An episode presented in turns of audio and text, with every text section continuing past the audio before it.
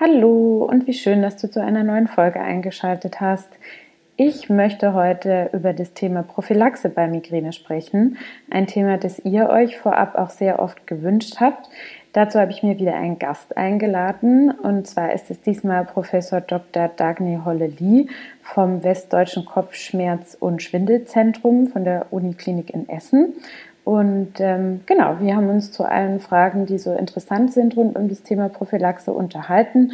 Was wieder einmal wichtig zu wissen ist, das ersetzt kein Arztgespräch, also eure individuelle Behandlung auf jeden Fall mit eurem Arzt besprechen. Einfach, ähm, genau, weil so ein Gespräch nur so zur Basisinformationsvermittlung dienen kann. Und dann wünsche ich euch viel Spaß mit dem Gespräch. Ich habe heute in dieser Folge ähm, die Frau Dr. Holle Lee ähm, zu Gast und äh, wir unterhalten uns zum Thema Prophylaxe bei Migräne und starten mit der ersten Frage. Wann sollte man sich bei Migräne denn überhaupt Gedanken um eine Prophylaxe machen? Das kann man gar nicht so generell sagen, sondern es geht vor allem darum, wie beeinträchtigt man durch die Migräne ist und ob man bereit ist, eben etwas Prophylaktisches zu machen. Das kann ja nicht medikamentös oder medikamentös sein, ähm, um die Migräne besser zu machen. Und das kann letztlich nur der Patient selbst entscheiden. Mhm. Und gibt es da irgendwie Anhaltspunkte, ähm, dass Klar. man jetzt für mich, für sich sagen kann, ja, meine Anfälle dauern sehr lange oder ich habe sie so und so oft? Absolut. Es gibt natürlich so Grundregeln. Man würde sagen, ähm, wenn man mehr als vier oder fünf starke Migräneattacken im Monat hat, wenn die Migräneattacken sehr lang sind, sich vielleicht schwer behandeln lassen, durch ähm, Akutmedikation, wenn man schwere Auren zum Beispiel hat, eben so neurologische Ausfallsymptome oder Zusatzsymptome, die dazukommen können. Ähm, vor allem eben, wenn man viele Ausfallzeiten im privaten, aber auch im beruflichen Leben hat, ähm, dann wäre das eine Indikation für eine Prophylaxe. Aber wie gesagt, diese ganz, also dass man es einfach nur abhaken kann als mhm. Arzt und dann dem Patienten sagt, okay, Sie müssen eine Prophylaxe nehmen, so einfach funktioniert das nicht. Mhm. Weil es gibt Patienten, die haben 15 Kopf Kopfschmerztage im Monat und man würde sagen, ja gut, das ist auf jeden Fall eine Indikation für eine Prophylaxe. Und die sagen, nee, ich komme damit aber eigentlich ganz gut zurecht. Und es gibt Patienten, die haben nur ganz wenige Tage, vier, fünf, und man wird denken, na, vielleicht geht das doch ohne Prophylaxe, die dann aber sagen, nein, so geht mein Leben nicht, weil ich so beeinträchtigt bin und vielleicht viele Ausfalltage dadurch auf der Arbeit habe. Okay, das heißt immer individuell gemeinsam mit, genau. dem, mit dem Arzt das dann besprechen. Ähm, was vielleicht auch noch ein Punkt ist, wo, wo, wo viele dran denken, ähm, mit der 10-20-Regel. Also wenn ich da äh, äh, Probleme mit habe, dass ich wirklich an mehr als an zehn Tagen im Monat Medikamente nehme, dass ich da vielleicht auch über eine Prophylaxe nachdenken sollte. Ist das auch so ein Punkt? Auf jeden Fall, genau. Es gibt ja diesen Kopfschmerz bei Medikamentenübergebrauch, der dann ein Problem wird, wenn man an zu vielen Tagen im Monat, also diesen zehn Tagen im Monat, Schmerzmittel einnimmt und mhm. vor allem Triptane. Und dann entsteht allein durch die Einnahme von Akutmedikation ein eigener Kopfschmerz. Mhm. Das heißt, wenn Patienten so an dieser Grenze sind oder häufig auch drüber liegen, dann macht es auf jeden Fall Sinn, ähm, über eine Prophylaxe nachzudenken. Mhm. Okay. Was ist denn so generell das Ziel einer Prophylaxe? Also ähm, man kann da wahrscheinlich auch vielleicht so von so einem Prozentsatz sprechen, was die so verbessern soll. Genau. Also ganz wichtig ist, dass Patienten wissen, eine Prophylaxe heilt nie. Weil mhm. das ist manchmal so die Erwartungshaltung, ich nehme irgendwas ein und dann kommen die Patienten drei Monate später wieder und sagen, ich habe immer noch Migräne. Mhm. Das ist klar. Wenn man die Erwartung hat, dann kann das nicht funktionieren. Klinisch würde man sagen, eine Reduktion um die Hälfte wäre großartig. Das heißt, um die Hälfte bezüglich der Tage, an denen man Kopfschmerzen hat oder um die Hälfte der Intensität oder eben anteilig von beiden Sachen mhm. ähm, eine Besserung. Okay, gut, dann kann man sich da ja mal grob äh, dran, dran orientieren. Genau. Okay. Ähm, man unterscheidet ja ähm, zwischen medikamentösen und nicht medikamentösen Prophylaxen. Vielleicht können wir da mal mit den medikamentösen anfangen, was es da so für Möglichkeiten gibt. Ja, bei den medikamentösen Prophylaxen ist es so, dass die alle zumindest die, ähm, ähm, die alten Prophylaktika nicht für Migräne erfunden wurden, sondern es hat sich bei anderen Erkrankungen gezeigt, dass die eben auch bei Migräne helfen. Deswegen darf man sich nicht wundern, wenn dann Ärzte zum Beispiel Herzmedikamente, so Beta-Blocker aufschreiben oder Antidepressiva oder auch Mittel gegen Epilepsie, ähm, weil diese Mittel eben auch gegen Migräne helfen. Häufig in einer deutlich niedrigeren ähm, Dosierung, als man sie zum Beispiel bräuchte für die eigentliche Grunderkrankung. Aber es sind halt dann trotzdem Antidepressiva oder Herzmittel. Mhm.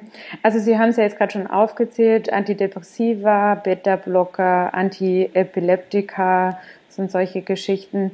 Äh, genau. Ja, das haben wir dann alle ja, wahrscheinlich. Es gibt noch Calcium-Antagonisten, die man dann nehmen kann, mhm. also sowas dieses Flunarizin als mhm. Wirkstoff mhm. oder die Valproinsäure, die man aber bei Frauen im gebärfähigen Alter nur sehr ungern macht, ähm, mhm. weil sie eben eine Schwangerschaft oder das ähm, Embryo negativ beeinflussen können. Mhm. Aber das sind schon so die Hauptmittel, mhm. die man einsetzen kann. Und dann gibt es für die chronische Migräne zum Beispiel noch das Botulinumtoxin, was dann auch eine Rolle spielt.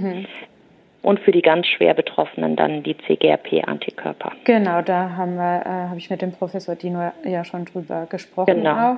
Ähm, wie wählt man jetzt so mit dem Arzt ähm, das richtige äh, Prophylaxe-Medikament, wenn man sich denn für eine Prophylaxe entschieden hat, aus? Ich denke, da kommt es wahrscheinlich so ein bisschen auf die individuellen ähm, Eigenschaften des Patienten an oder was er für ähm, Nebenerkrankungen noch hat. Genau, das ist, muss man ganz wichtig sagen, ähm, ist ähm, ein Hauptpunkt. Es geht gar nicht um die Wirksamkeit des Präparates. Die sind auf dem Papier erstmal alle ungefähr gleich wirksam. Das stimmt natürlich nicht für den individuellen Patienten. Da kann eins besser wirken als das andere, aber wir wissen vorher nicht, welches das Beste für den individuellen Patienten ist. Das heißt, man muss so ein bisschen gucken, was hat der Patient für Erwartungen an das Präparat, was ist ihm wichtig, welche Nebenwirkungen will er auf keinen Fall haben und daran orientiert man sich dann. Zum Beispiel, wenn man jemanden hat, der im Nachtdienst arbeitet, dann ist dieses Antidepressivum, was man meistens gibt, das Amitriptylin, relativ schwierig, weil das schlafanstoßend wirkt. Das wirkt im Prinzip als Nebenwirkung wie ein Schlafmittel. Und wenn man das dann vorm Dienst nimmt, dann schafft man natürlich den Nachtdienst überhaupt nicht. Oder es gibt ähm, Medikamente, die eine Gewichtszunahme machen können. Und wenn es da Patienten gibt, die da in dem Bereich sowieso schon größere Schwierigkeiten haben oder sehr mit dem Gewicht hadern, dann ist das vielleicht auch nicht das richtige Medikament. Oder was man auch immer beachten muss, ähm, so ein Wirkstoff wie Topiramat, der kann manchmal auch kognitive Nebenwirkungen machen. Das heißt, dass zum Beispiel das Gedächtnis schlechter wird ähm, und man vielleicht ein bisschen langsamer denkt und dann wäre das vielleicht nicht das richtige Präparat, wenn man kurz vor den Abiturprüfungen steht. Das sind alles immer Nebenwirkungen, die müssen nicht auftreten, aber man muss die eben ganz genau besprechen, damit, wenn sie dann auftreten, der Patient das auch absetzen kann und eben schauen, ob das in dem Lebensbereich oder in der Lebensphase, wo der Patient gerade ist, ob das eine dramatische Nebenwirkung wäre oder ob das was wäre, was man zu dem Zeitpunkt vielleicht auch ganz gut ähm, vertragen kann und dann setzt man es eben ab, wenn es auftritt. Mhm. Das heißt, es ist wirklich so ein individuelles Puzzle, was man da auch mit dem Arzt eben zusammensetzt, was zu einem passt. Ja. Absolut. Mhm. Und es ist eben auch ganz wichtig, dass der Patient ähm, positiv dieser Prophylaxe gegenüber eingestellt ist. Manchmal gibt es zum Beispiel den Fall, dass es in der Familie Depressionen gab und dann Antidepressiva da eingenommen werden mussten und die Angehörigen eben ganz negative Erfahrungen damit gemacht haben. Und dann ähm, ist es schwierig, dem Patienten ein Antidepressivum zu verschreiben, selbst wenn man ihm sagt, das ist gut verträglich, das ist vielleicht auch ein anderes und eine andere Dosierung.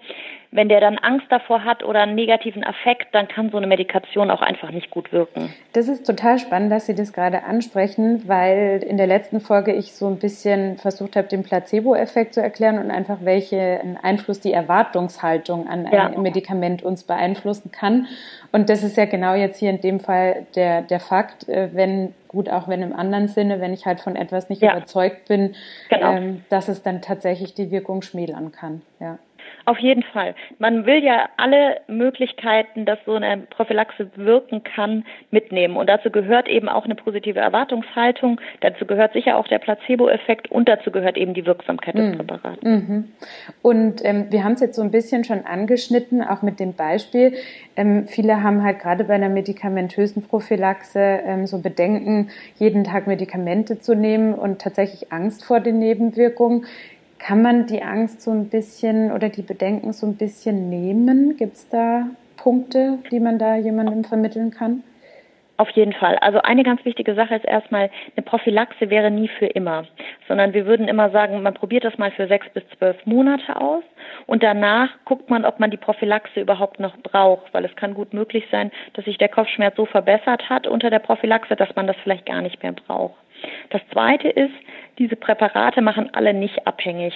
Man kann jederzeit auch sagen, ich setze das wieder ab von heute auf morgen. Ja, mhm. ähm, manchmal muss man vielleicht ein bisschen runterdosieren über ein paar Tage, aber es wäre kein Problem, da auch schnell wieder rauszukommen. Das heißt, wenn Nebenwirkungen auftreten, könnte man schnell wieder absetzen und dann sind die Nebenwirkungen eben auch schnell wieder weg. Ich finde es immer schade, wenn man ein Präparat, was potenziell sehr gut wirksam sein könnte, nur aus Angst vor Nebenwirkungen nicht ausprobiert. Weil letztlich kann man erst sagen, ob diese Nebenwirkungen auftreten, wenn man es eben ausprobiert hat. Mhm. Aber das muss man eben mit jedem Patienten individuell besprechen. Mhm. Ähm, bei den Nebenwirkungen, die Sie jetzt gerade erwähnt hatten, ist es da auch begründet, eine Angst davor zu haben, dass diese Nebenwirkungen vielleicht dauerhaft bleiben? Oder müssten Sie sich eigentlich wieder mit dem Absetzen von dem Medikament auch zurückbilden? Die Nebenwirkungen bilden sich immer wieder zurück. Also da muss man nicht Angst haben, dass es Nebenwirkungen gibt, die bleiben bei den allermeisten Sachen ist es innerhalb von wenigen Tagen oder spätestens innerhalb von zwei bis drei Wochen wieder weg, wenn man die Medikamente abgesetzt hat. Okay. Ähm, eine andere Geschichte, Magnesium und beispielsweise Pestwurz, ich zähle das jetzt einfach mal zu den medikamentösen Varianten. Ähm, das ist in den Leitlinien ja auch so beschrieben, dass die so ein bisschen, ähm, also die nehmen ja so ein bisschen eine Sonderstellung ein, weil sie jetzt für viele Menschen natürlicher sind. Ähm, wie ist es damit? Wie haben sich die Alternativen bei Migräne so bewährt? Also ähm, Magnesium setzen wir sehr gerne ein. Äh, da sind die Daten auch gar nicht schlecht, dass es wirkt und auch in der Praxis hat sich das schon bewährt, ähm, dass das durchaus funktioniert. Ist vor allem eben auch bei Patienten ähm, eine gute Alternative, die Angst vor Nebenwirkungen haben oder die zum Beispiel einen Kinderwunsch haben, weil man damit eben auch problemlos schwanger werden kann. Oder vielleicht auch bei Kindern, wo man so richtige Medikamente noch nicht einsetzen kann. Mhm. Beim Passwords ist es so, die Datenlage ist mäßig und es ist letztlich dann doch ein richtiges Medikament, auch verbunden mit Nebenwirkungen. Da sind Leberwerterhöhungen und so weiter beschrieben. Das heißt, wenn man sich sowieso entscheidet, ein Medikament zu nehmen, dann würde ich nicht unbedingt zum Pestwurz greifen, sondern eins der klassischen Prophylaktika nehmen, weil wahrscheinlich der Effekt der klassischen Prophylaktika besser ist und die Nebenwirkungen möglicherweise sogar günstiger sind. Mhm. Ist es dann ähm, auch so eine Geschichte, also ich habe jetzt gehört beim Passwords beispielsweise, man lässt dann halt die Leberwerte regelmäßig kontrollieren und wenn die dann nicht ja. erhöht sind, dann ist es okay. Ähm, sehen Sie das ähnlich oder, oder ist es dann? Ja, genau. Okay. Also weil genau. ich hatte das beispielsweise, kann ich jetzt kurz sagen, ich hatte Passwords zum Beispiel schon genommen und habe dann einfach die Leberwerte kontrollieren lassen und die waren in Ordnung und von daher haben wir dann weitergemacht. Ja, genau. Kann man auch machen. Ähm, ich würde als Schulmedizinerin im Augenblick ja. auf eben die Präparate zurückgreifen, wo die Datenlage besser ist und ja. unsere Erfahrung besser ist, aber es spricht natürlich auch nichts dagegen, ja. das zu versuchen. Verstehe. Okay. Ähm, welche nicht medikamentösen Prophylaxe-Methoden haben sich denn so bewährt und wie sieht da die Studienlage zu deren Effekt aus? Also erstmal ist ganz wichtig zu sagen, die nicht medikamentösen Prophylaktika sind immer die Basis von allem. Also es macht keinen Sinn, nur auf medikamentöse Ansätze zu setzen, sondern diese nicht medikamentösen Sachen sind äh, ganz ähm, wichtig. Ähm, eine Basis ist ein ähm, geregelter Tagesablauf, also Regelmäßigkeit bezüglich Essen, Schlafen, Trinken, gerade so Unterbrechungen des Schlafrhythmus. Da gibt es gar nicht so viele Daten, aber das zeigt die Klinik immer wieder, machen häufig Probleme. Also Sie kennen ja wahrscheinlich diese klassische Wochenendmigräne, wo man einmal ausschlafen kann. Das ist wahrscheinlich getriggert durch die Änderung des Schlafrhythmus. Oder die Patienten, die immer erzählen, sobald ich in Urlaub fahre, kriege ich schreckliche Migräne ähm, denen kann man dann raten, dass sie versuchen, im Urlaub noch ein bisschen im normalen Alltagsrhythmus drin zu bleiben und dann erst ähm, über vielleicht ein paar Tage sich ähm, an ähm, längeres Ausschlafen zum Beispiel zu gewöhnen, in Anführungsstrichen, weil das dann sich häufig schon positiv auswirkt. Wozu es ganz gute Daten gibt, ist zum Ausdauersport. Das empfehlen wir auch immer. Das ist praktisch egal, was man da macht, aber man würde so sagen, dreimal die Woche 30 Minuten, irgendwas, was Spaß macht und irgendwas, wo man auch dran bleibt ähm, und Entspannungsverfahren. Und auch da wieder vollkommen egal, was man macht. Also man kann äh, progressive Muskelrelaxation ausprobieren, man kann autogenes Training ausprobieren, man kann Biofeedback ausprobieren, Yoga. Also letztlich muss man für sich selber so ein bisschen gucken, was macht mir Spaß, was bringt mir was und was kann ich vor allem auch regelmäßig durchführen. Dann sind das alles eben auch Sachen, die brauchen Zeit. Da muss man sicher sich so ein paar Monate an einen neuen Lebensrhythmus gewöhnen.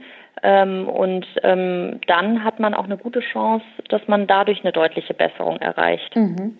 Momentan ist ja so gerade Meditation im Trend. Ähm, Gibt es da eigentlich Studien dazu? Weil Sie gerade sagten, eben Entspannung äh, ist generell gut. Ähm, Gibt es da ja. bei Meditation auch äh, ja, Studien oder wie sieht es da aus? Da gibt es noch nichts Richtiges. Man muss mal sagen, bei diesen nicht medikamentösen Sachen ist es sehr schwer, Studien zu machen, mhm. weil wir hätten ja immer gerne placebo-kontrollierte Studien. Mhm. Das ist bei Medikamenten schon manchmal nicht so ganz einfach, ähm, weil man ja Nebenwirkungen hat und dann hat man die mit dem Placebo nicht. Aber das ist bei den nicht medikamentösen Sachen natürlich sehr schwierig, weil wie will man irgendwie Meditation gegen nichts messen. Ne? Also man würde ja dann trotzdem gerne irgendwie eine Intervention haben, die ähnlich ist, aber irgendwie nicht wirksam und das ist sehr schwer. Und wenn man einfach nur Meditation gegen gar nichts macht, ähm, dann kriegt man auch keine guten Ergebnisse. Aber man kann sich gut vorstellen, dass wenn jemand ähm, damit gut klarkommt mit Meditation, dass das auch eine migräneprophylaktische Wirksamkeit mhm. hat. Bei der Muskelentspannung nach Jakobsen, die wird ja meistens halt empfohlen, weil sie am einfachsten, ja. sage ich jetzt mal, zu erlernen ist. Da habe ich jetzt eben schon von Zahlen von 35 bis 45 Prozent gehört, die sie halt die Häufigkeit oder die, die Stärke lindern kann. Kann man das so sagen? Ist das äh, eine einigermaßen ja, zuverlässige ja, Zahl? Es ist immer ein bisschen schwierig, weil es ist häufig ein Gesamtkonzept. Ja, man macht ja meistens dann eine Änderung von allen möglichen Sachen, wenn man so anfängt, auch Entspannungsverfahren zu machen. Aber was sicher so ist, ist, dass man ganz relevante Verbesserungen schafft durch die nicht medikamentösen ähm, Optionen. Mhm. Okay. Beim Ausdauersport, den Sie gerade empfohlen haben, ähm, ist es so, dass manche, das bekomme ich jetzt immer wieder so als Feedback, dass viele halt den Sport auch als Trigger sehen oder gut, ein Trigger ist ja eh nie das Thema, es sind ja mehrere Sachen, die sich da meist mhm. häufen, aber dass das Sport an sich manchmal auch einfach nicht gut tut in Bezug auf die Migräne oder dass man nach dem Sport tatsächlich dann Migräne bekommt. Wie kann man das so am besten angehen, das trotzdem oder auch zum Beispiel mit chronischer Migräne sehen das halt viele schwierig, dann noch Ausdauersport ja. zu machen. Gibt es da irgendeinen Trick? Das, also das stimmt auf jeden Fall. Ganz viele Patienten berichten, dass Sport durchaus ein Trigger ähm, sein kann. Ich würde immer dann empfehlen, ganz langsam anzufangen. Viele überfordern sich gleich und man merkt die Überforderung vielleicht noch gar nicht während des Sportes, sondern erst danach. Es macht dann Sinn, vielleicht nicht joggen zu gehen, sondern erstmal zu walken und vielleicht langsamer zu machen, ein bisschen auf die Herzfrequenz zu achten und sich dann langsam ranzutasten. Viele starten halt relativ schnell direkt und dann wird eine halbe Stunde ganz schnell gejoggt ähm, und dann wundert man sich, dass es danach eben schlechter wird. Mhm. Ähm, deswegen der Tipp ist wirklich ganz langsam anzufangen, wirklich auf den Körper zu achten und so langsam zu beginnen, dass danach eben nichts auftritt. Mhm. Das heißt, vielleicht sich auch erstmal nur an fünf Minuten ranzuwagen genau, und äh, genau. das ganz langsam über ein paar Wochen dann mal auf eine Viertelstunde oder so zu steigern. Genau, genau. Okay. Lieber langsam und man macht überhaupt was, als dann gar nichts zu machen. Mhm. Wie ist es mit chronischer Migräne? Ähm, da wäre dann wahrscheinlich auch erstmal, je nachdem, wie man sich fühlt, vielleicht spazieren gehen schon mal besser als nix. Und, ähm, Absolut. Ausdauersport genau. dann wirklich sehr, sehr moderat, wenn es überhaupt geht. Genau. Also während einer schweren Migräneattacke braucht man gar nicht zu versuchen, Sport genau. zu machen. Das bringt sicher nichts. Mhm. Ja, da ist es auch besser, man legt sich hin. Aber meistens ist es ja auch bei einer chronischen Migräne so, dass nicht jeden Tag die stärksten Schmerzen da sind, sondern dass es eben Tage mit stärkeren und Tage mit leichteren Schmerzen gibt. Und da muss man halt schauen, dass man an den Tagen, wo man weniger beeinträchtigt ist, es schafft, zumindest ein bisschen was zu machen. Mhm. Okay. Ähm, wir haben jetzt gerade von chronischer Migräne eben schon gesprochen. Es ist halt immer so ein bisschen spezieller, weil es ein, einfach eine stärkere Belastung ist, wie wenn ich jetzt in Anführungsstrichen irgendwie nur zwei oder dreimal im Monat Migräne habe. Ähm, wie ist es da? Gibt es für chronische Migräne spezielle Prophylaxe-Empfehlungen, sowohl medikamentös als auch nicht medikamentös? Wir haben vorhin mal kurz das Botox und CGAP mhm. angesprochen. Ähm, Gibt es da noch was anderes, was, worauf sich Menschen mit chronischer Migräne da einstellen können, wie sie es am besten in Anführungsstrichen machen? Also die Daten sind sicherlich am besten für Topiramat und Botulinumtoxin. Ähm, das würde ich auch immer ausprobieren bei chronischer Migräne. Und natürlich immer eine Kombination mit den nicht medikamentösen ähm, Maßnahmen, die man eben ergreifen kann und auch die CGRP-Antikörper, wenn alles andere nicht funktioniert hat. Letztlich ist das Konzept gar nicht so unterschiedlich. Man muss bei der chronischen Migräne wissen, dass manchmal ähm, auch psychiatrische Komorbiditäten dazukommen, also wie eine Depression zum Beispiel oder eine Angststörung. Mhm. Und dann macht es Sinn, die eben auch zu bearbeiten, weil die häufig dann die Kopfschmerzen negativ beeinflusst. Also dass man dann nochmal schaut, brauche ich vielleicht doch eine Psychotherapie einfach als Unterstützung. Mhm. Nicht, weil die Migräne eine psychiatrische Erkrankung ist, mhm. sondern weil eben psychiatrische Komorbiditäten dazukommen können. Das heißt, ist jetzt vielleicht für manche ein Fachwort, ähm, einfach weil das sich gegenseitig beeinflusst. Genau, weil es sich gegenseitig einfach negativ beeinflusst. Die Depression macht die Migräne dann schlechter und die Migräne macht die Depression schlechter. Und dann macht es eben Sinn, auch beides zu behandeln. Mhm. Okay. Ähm, welche Prophylaxetherapien gelten denn als umstritten? Umstritten. ja, also vor allem die invasiven Sachen, muss man sagen. Also es gibt ja so ähm, Sachen, die immer wieder mal durch die Medien geistern, wie irgendwie zum Beispiel ein bestimmtes Piercing oder bestimmte Operationen, ähm, die vorgeschlagen werden. Das ist immer sehr kritisch zu sehen.